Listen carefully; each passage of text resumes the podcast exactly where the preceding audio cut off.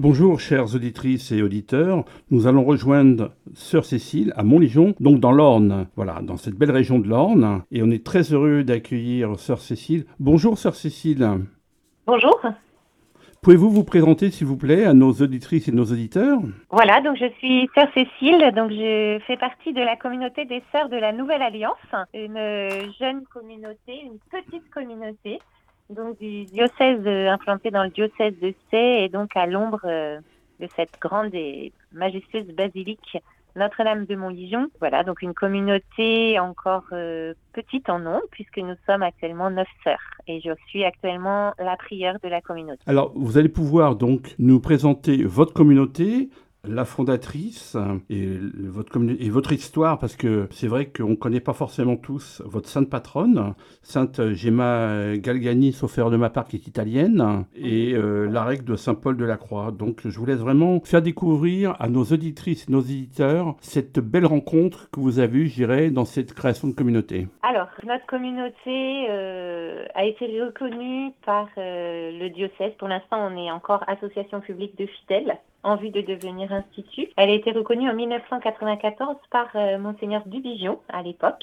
et elle a été fondée par euh, Sœur Marie-Aimée qui est encore actuellement euh, parmi nous.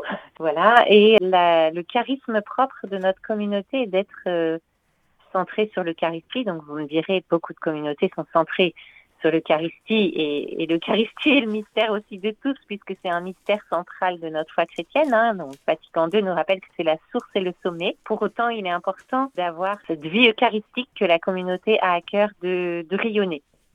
Et quand je dis vie eucharistique, L'Eucharistie, c'est un sommet, une source et un sommet, et un sommet dans la vie, ben voilà, on peut l'atteindre par différentes, euh, par différents côtés, par différentes faces. Et, euh, bien sûr, il y a de nombreuses communautés euh, eucharistiques. Peut-être nous, notre spécificité plus particulière, c'est de développer ce qu'est la vie eucharistique.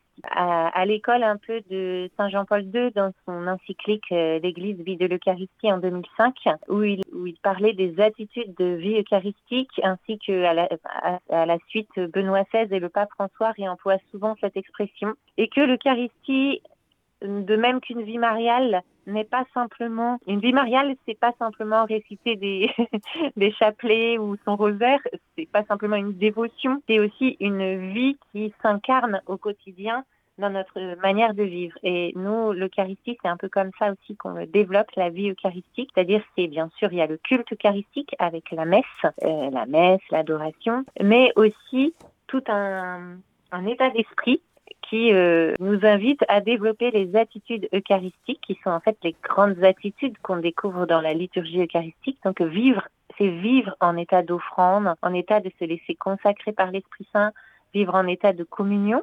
voilà. Donc on développe un petit peu tout ça. Et donc si on veut résumer, c'est l'Eucharistie contemplée. Et bien sûr, pour pouvoir l'annoncer, il faut et la vivre, il faut la contempler. L'Eucharistie contemplée, donc à travers la messe, à travers euh, l'adoration eucharistique, l'Eucharistie vécue, donc dans notre quotidien. Comment, euh, à la suite de Jésus, avoir une vie eucharistique, à la suite de Marie, que Jean-Paul II avait aussi euh, fait tout un chapitre dans son encyclique sur Marie, femme eucharistique. Donc Eucharistie contemplée, Eucharistie vécue, Eucharistie annoncée. Voilà. Et donc on a cette spécificité d'avoir un, habit qui rappelle, qui surprend un petit peu parfois, par ses couleurs et qui en fait reprend les couleurs du pain et du vin. Donc on a une, une tunique qui est ocre, on va dire, et euh, un scapulaire qui est couleur euh, bordeaux, couleur du vin, et donc qui rappelle le, corps livré du Christ, le sang versé du Christ et qui nous rappelle, nous aussi, qu'on a à être eh ben, des petites hosties vivantes, nous aussi, à, livrer notre vie comme le Christ la livrait pour nos frères et pour le salut des âmes. Donc on a cet habit un peu spécifique et, ce, et un quatrième vœu. En fait, on a les, trois vœux habituels de pauvreté, chasteté, obéissance, et un quatrième vœu qui nous voue à l'Eucharistie, qui est euh, faisons le vœu d'étendre le règne du cœur eucharistique de Jésus. Voilà. Quand nous adorons, quand nous contemplons Jésus, dans l'hostie, nous, nous contemplons quelqu'un, c'est vraiment quelqu'un, et particulièrement ce cœur ouvert de Jésus, ce cœur d'où a jailli euh, la miséricorde. Et, donc, euh, nous avons euh, comme sainte patronne Sainte Gemma Galgani, qui, qui est une petite sainte italienne, donc de la famille des passionnistes, parce que nous sommes reliés aussi spirituellement, euh, non pas canoniquement, mais spirituellement à la grande spiritualité de Saint Paul de la Croix, saint italien. Donc tous les deux sont italiens. Gemma, nous l'avons choisi euh, cette petite sainte par rapport à son. Donc c'est une sainte qui est inimitable parce que c'est une mystique, voilà, qui, qui, qui, a vécu la Passion, qui a vécu de, de 1878 à 1903, un peu contemporaine de Thérèse de l'Enfant Jésus, qui est décédée de la tuberculose comme Thérèse, mais qui a eu une vie mystique euh, très riche, elle voyait son ange gardien, elle voyait Jésus, Marie, euh, elle a vécu la passion. Donc tout ça, bien sûr, c'est inimitable, inimitable. Mais elle avait aussi une grande simplicité de cœur dans sa vie, de prière avec Jésus, une grande on pourrait presque dire une grande familiarité de cœur dans ses dialogues avec Jésus et surtout euh, un grand amour pour Jésus eucharistique qui, l'a brûlé. Et quand je dis qu'il a brûlé, ça l'a brûlé, je dirais, ça peut être une manière de parler, mais elle, ça l'a brûlé aussi physiquement parce qu'elle sentait son cœur, son cœur brûler littéralement en présence de Jésus Eucharistie. C'est une grande adoratrice et en fait un, un, un père passionniste parce qu'elle fait partie de cette famille euh, des saints passionnistes. Son père spirituel étant le père Germano qui était un, un père passionniste et qui donc un père passionniste pressentait qu'il fallait qu'il y ait un jour une communauté qui rayonne cette grâce eucharistique de Gemma. Il y a déjà des sœurs de Sainte Gemma qui sont des sœurs plus apostoliques, voilà, qui s'occupent des pauvres, des enfants, etc. Mais, euh, mais il percevait qu'il y avait besoin d'une communauté qui rayonne plus la grâce eucharistique de Gemma. merci pour toutes ces informations qui nous permettent de découvrir Sainte Gemma Galgani. Pouvez-vous un légèrement compléter, j'irai, pour ce qui concerne Saint Paul de la Croix, puisque vous proposez des exercices spirituels de Saint Paul de la Croix. En deux mots, pour nous expliquer, pour compléter. Voilà, alors Saint Paul de la Croix, donc c'est un saint italien du XVIIIe siècle qui a eu cette particularité. Donc, ils avaient donc trois vœux aussi, plus un quatrième qui était euh, la faire mémoire de la Passion et l'annonce de la Passion. Et donc, Saint Paul de la Croix a, a fondé une communauté d'abord de frères de, frères passionnistes, et qui avait cette particularité d'une vie un peu mixte, d'une grande exigence de vie contemplative à l'écart, avec un aspect apostolique missionnaire. C'était aussi l'époque des missions. Hein, on réalisait des missions et donc des missions pour annoncer euh, le mystère de la rédemption, de la croix, et ses fruits. Et donc, nous avons cette, nous, nous, comment dire, nous nous inspirons, on la suit également, nous nous inspirons de cette spiritualité de Saint Paul de la Croix et de cette règle qui allie à la fois contemplation et mission avec un fort ancrage dans la vie d'horizon, une vie, une vie euh, communautaire assez, qui aurait un peu une tonalité un petit peu franciscaine dans sa simplicité, et puis euh, donc des, moments aussi d'apostolat, de mission, et bien sûr, le mystère de, et nous aussi, donc un quatrième vœu comme eux, sauf que nous, il est centré sur l'Eucharistie. Mais l'Eucharistie et la Passion, c'est indissociable, c'est le mystère pascal, ils ne sont qu'un.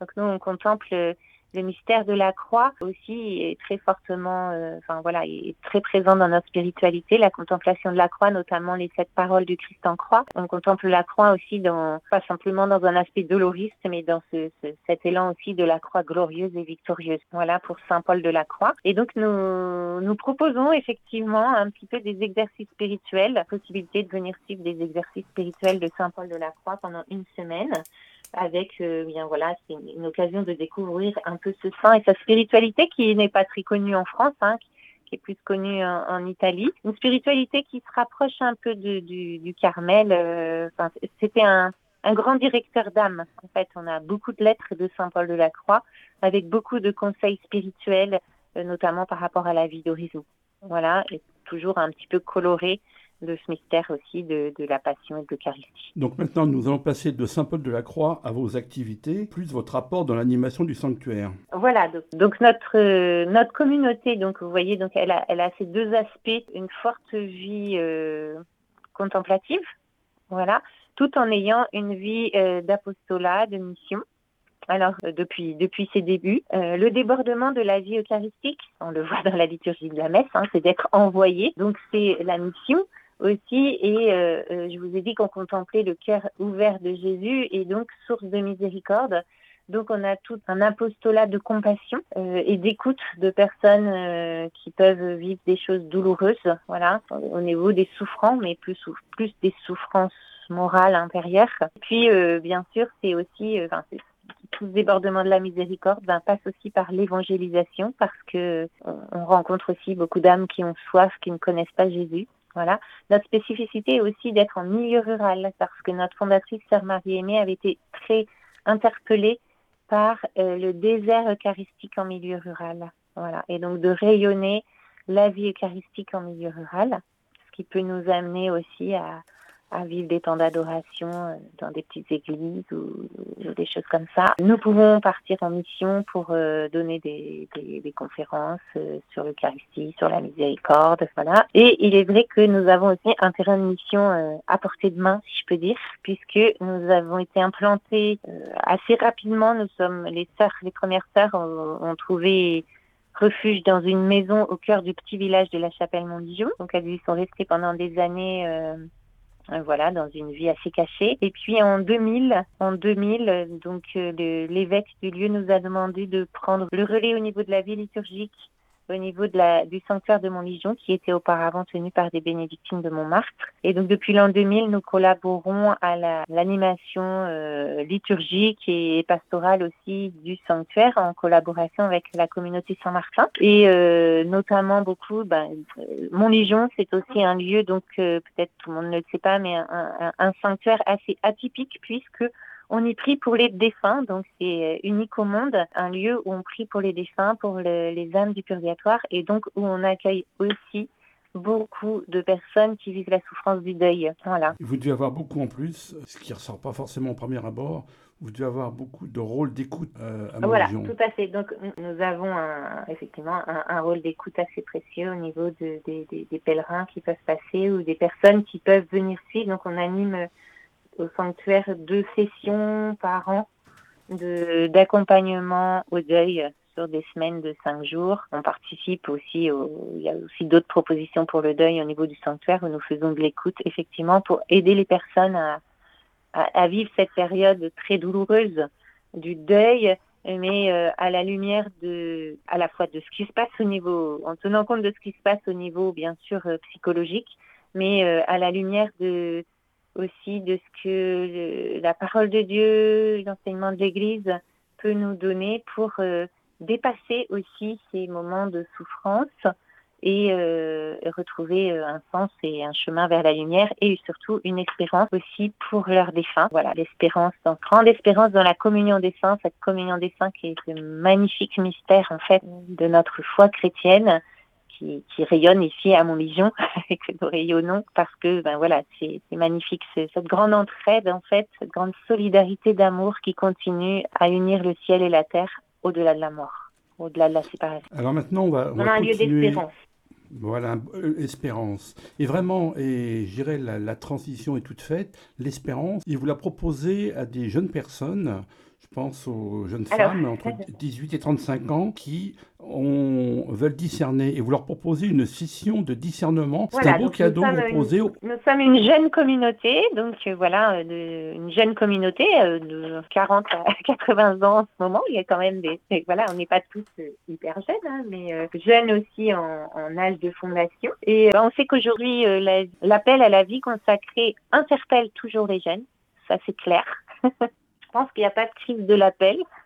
Euh, il y a peut-être une crise de la réponse à l'appel. Et donc, du coup, ben, pour la deuxième fois cette année, on propose une session de discernement pour euh, des jeunes filles de 18-35 ans qui se posent la question de leur avenir, pas forcément non plus, enfin, qui peuvent se poser la question de la, vie consacrée, mais, euh, mais aussi de leur avenir et comment, comment répondre ben, le mieux possible à, à ce qu'elles pressentent de l'appel de Dieu dans leur cœur. Voilà. Donc c'est une session qui dure, euh, bah là ce sera un week-end, ce sera au Rameau, qui commence le 22 mars et qui se termine euh, le dimanche 24. Alors cette session est, prêchée, les enseignements sont donnés par euh, Don Louis Hervé Guigny, qui a été longtemps responsable de la formation des séminaristes à Évron donc la, maison mère de la communauté Saint-Martin, et qui a aussi un, rayonnement euh, par rapport justement à tout cet accueil des jeunes et par rapport au discernement vocationnel, qui a d'ailleurs écrit un livre sur le, sujet appelé à la joie chez, chez MAM. Et donc, c'est lui qui anime ces, temps d'enseignement. et puis, euh, les sœurs, nous, nous sommes là aussi pour écouter, pour témoigner, pour... Euh, enfin, voilà. pour être là et, proposer ça à des jeunes filles qui se poseraient la question. Donc, euh, en sachant que voilà, cette euh, réponse à la vie consacrée, c'est aussi une, véritable voie qui conduit au bonheur. Voilà, et qui mérite euh, voilà d'être d'être proposée aux jeunes. Donc ben voilà, si des jeunes se sentent interpellés par cette session, ou si les auditeurs connaissent des jeunes qui que ça pourrait intéresser, des jeunes filles, des jeunes femmes, eh bien qui n'hésitent pas à nous contacter. Donc au 06 33 78 16 24, voilà, ou, ou par mail à sr Nouvelle Alliance gmail.com et puis bientôt aussi paraîtra sur notre site une annonce pour euh, cette, euh, cet événement et une petite vidéo. voilà. Ah, n'hésitez pas à donner le site internet, ma soeur. Alors, le site internet, c'est de la nouvelle alliance.fr. C'est parfait. Et donc, on a vraiment reçu de belles choses en partageant. Maintenant, vous allez nous parler un petit peu de votre artisanat monastique. Oui, alors on a une vie, euh, donc je vous ai dit qu'on avait une vie contemplative et apostolique. Euh, une vie, euh, notre vie contemplative se passe effectivement dans la journée, dans le silence, ou la mission. Enfin, on a des temps d'apostolat et des temps de mission, mais quand on n'est pas en, apostolat, nous sommes retirés dans notre petit prieuré, pas loin de la basilique, mais assez caché, pour être euh, pas au milieu des pèlerins, euh, dans le flot, quoi, dans le tourbillon. Et donc, ben, et pour vivre aussi, nous avons aussi, parce que voilà, il faut aussi avoir les pieds sur terre, il faut vivre. Donc, nous avons un artisanat euh, monastique. Donc, nous avons un peu selon aussi les compétences des sœurs euh, développer différentes choses. Avons notamment un atelier de reliure, reliure de livres anciens, de, livres abîmés, restauration, mais aussi, euh, ben, parfois, ça peut être aussi des, registres de paroisses euh, à relier, des registres même d'état civil, donc des mairies qui peuvent aussi donner ce travail. Et puis, des petits livrets pour la vente les petits carnets. Nous avons un atelier de bougies fleuries, un atelier de une sœur qui fait des, des chapelets tchotki très beaux à la main. Donc, ce sont des, un peu à la façon orthodoxe en matière, pas des perles, enfin, c'est des ça forme des perles mais en tissu voilà euh, donc très très beau donc et, donc tout ça vous pouvez euh, voir notre artisanat sur notre site internet aussi en, allant sur l'onglet artisanat et puisque nous avons maintenant depuis quelques mois une e-boutique où vous pouvez euh, commander euh, la plupart de nos produits. J'imagine que si l'on vient sur place, des confitures mais qui ne sont pas sur internet. mais si vous passez au que de nous vous invitons à venir acheter nos confitures. sur place, voilà. Voilà, sur place. Après avoir goûté, si j'ose dire, après avoir goûté la spiritualité de Montligion, venez goûter aux confitures. Voilà.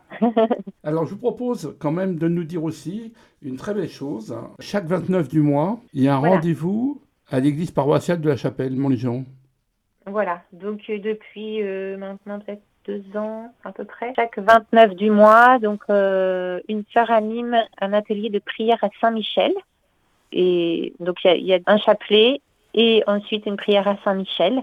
Voilà, qui c'est quelque chose de très modeste, hein, local, dans la petite église de Montligion, qui est d'ailleurs euh, le berceau de l'œuvre de, de Montligion. Hein. Et voilà, donc euh, chaque mois, donc il y a une vingtaine de personnes qui se regroupent pour prier euh, Saint Michel, pour prier pour ben, pour notre monde, pour toutes les je crois qu'il y a besoin de prier euh, Saint-Michel par rapport aussi euh, dans notre monde ben, toutes ces guerres, toutes ces violences aussi qui peuvent euh, être présentes un peu partout.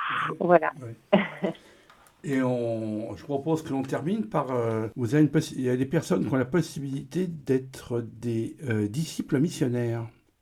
Voilà, donc nous, donc nous, nous sommes une communauté de sœurs Et à côté de nous, dans notre giron, dans notre spiritualité, il y a ce qu'on pourrait appeler un, des amis de la communauté, mais qui, qui, qui portent le nom de disciples missionnaires du cœur eucharistique. On est un peu comme une famille spirituelle, donc des, des personnes laïques ou consacrées, hein, mais qui veulent euh, s'associer à notre, à vivre un peu de notre. Vous accompagnez, quoi, quelque part. Donc, en fait, ça, c'est à l'initiative de la communauté mais aussi à la demande de personnes laïques qui ont souhaité vivre quelque chose dans leur état de vie, dans leur propre état de vie, de notre spiritualité eucharistique, notamment ce qu'on appelle les trois flammes, donc euh, la, vie d'offrande, l'adoration, la communion. Et, donc quand on dit communion, c'est euh, l'esprit de communion, donc aussi bien euh, l'esprit d'horizon, on va dire, d'adoration enfin, personnel, mais aussi ce débordement au niveau de la mission. Voilà. Donc trois, trois aspects euh, de la vie eucharistique qu'ils veulent vivre là où ils sont. Voilà. Donc ce sont euh, des rendez-vous, on a à peu près un rendez-vous à peu près une fois par trimestre euh, ensemble. Et puis ces personnes, les personnes qui le veulent peuvent faire un engagement annuel pour devenir disciple missionnaire du cœur eucharistique et rayonner, euh, avoir une vie eucharistique, rayonner de la grâce eucharistique là, là où ils sont, dans leur milieu professionnel, dans leur vie de famille, dans leur paroisse, dans leur euh, village. Voilà. Donc, c'est donc notre spiritualité qui, qui n'est pas simplement réservée aux sœurs, mais qui se donne à l'Église à travers, euh, qui rayonne dans l'Église à travers ce mouvement. Alors Cécile, au nom des auditeurs et auditrices de Radio Maria, il me reste à vous remercier pour votre participation à cette émission. Oui, de rien. Merci beaucoup à vous aussi.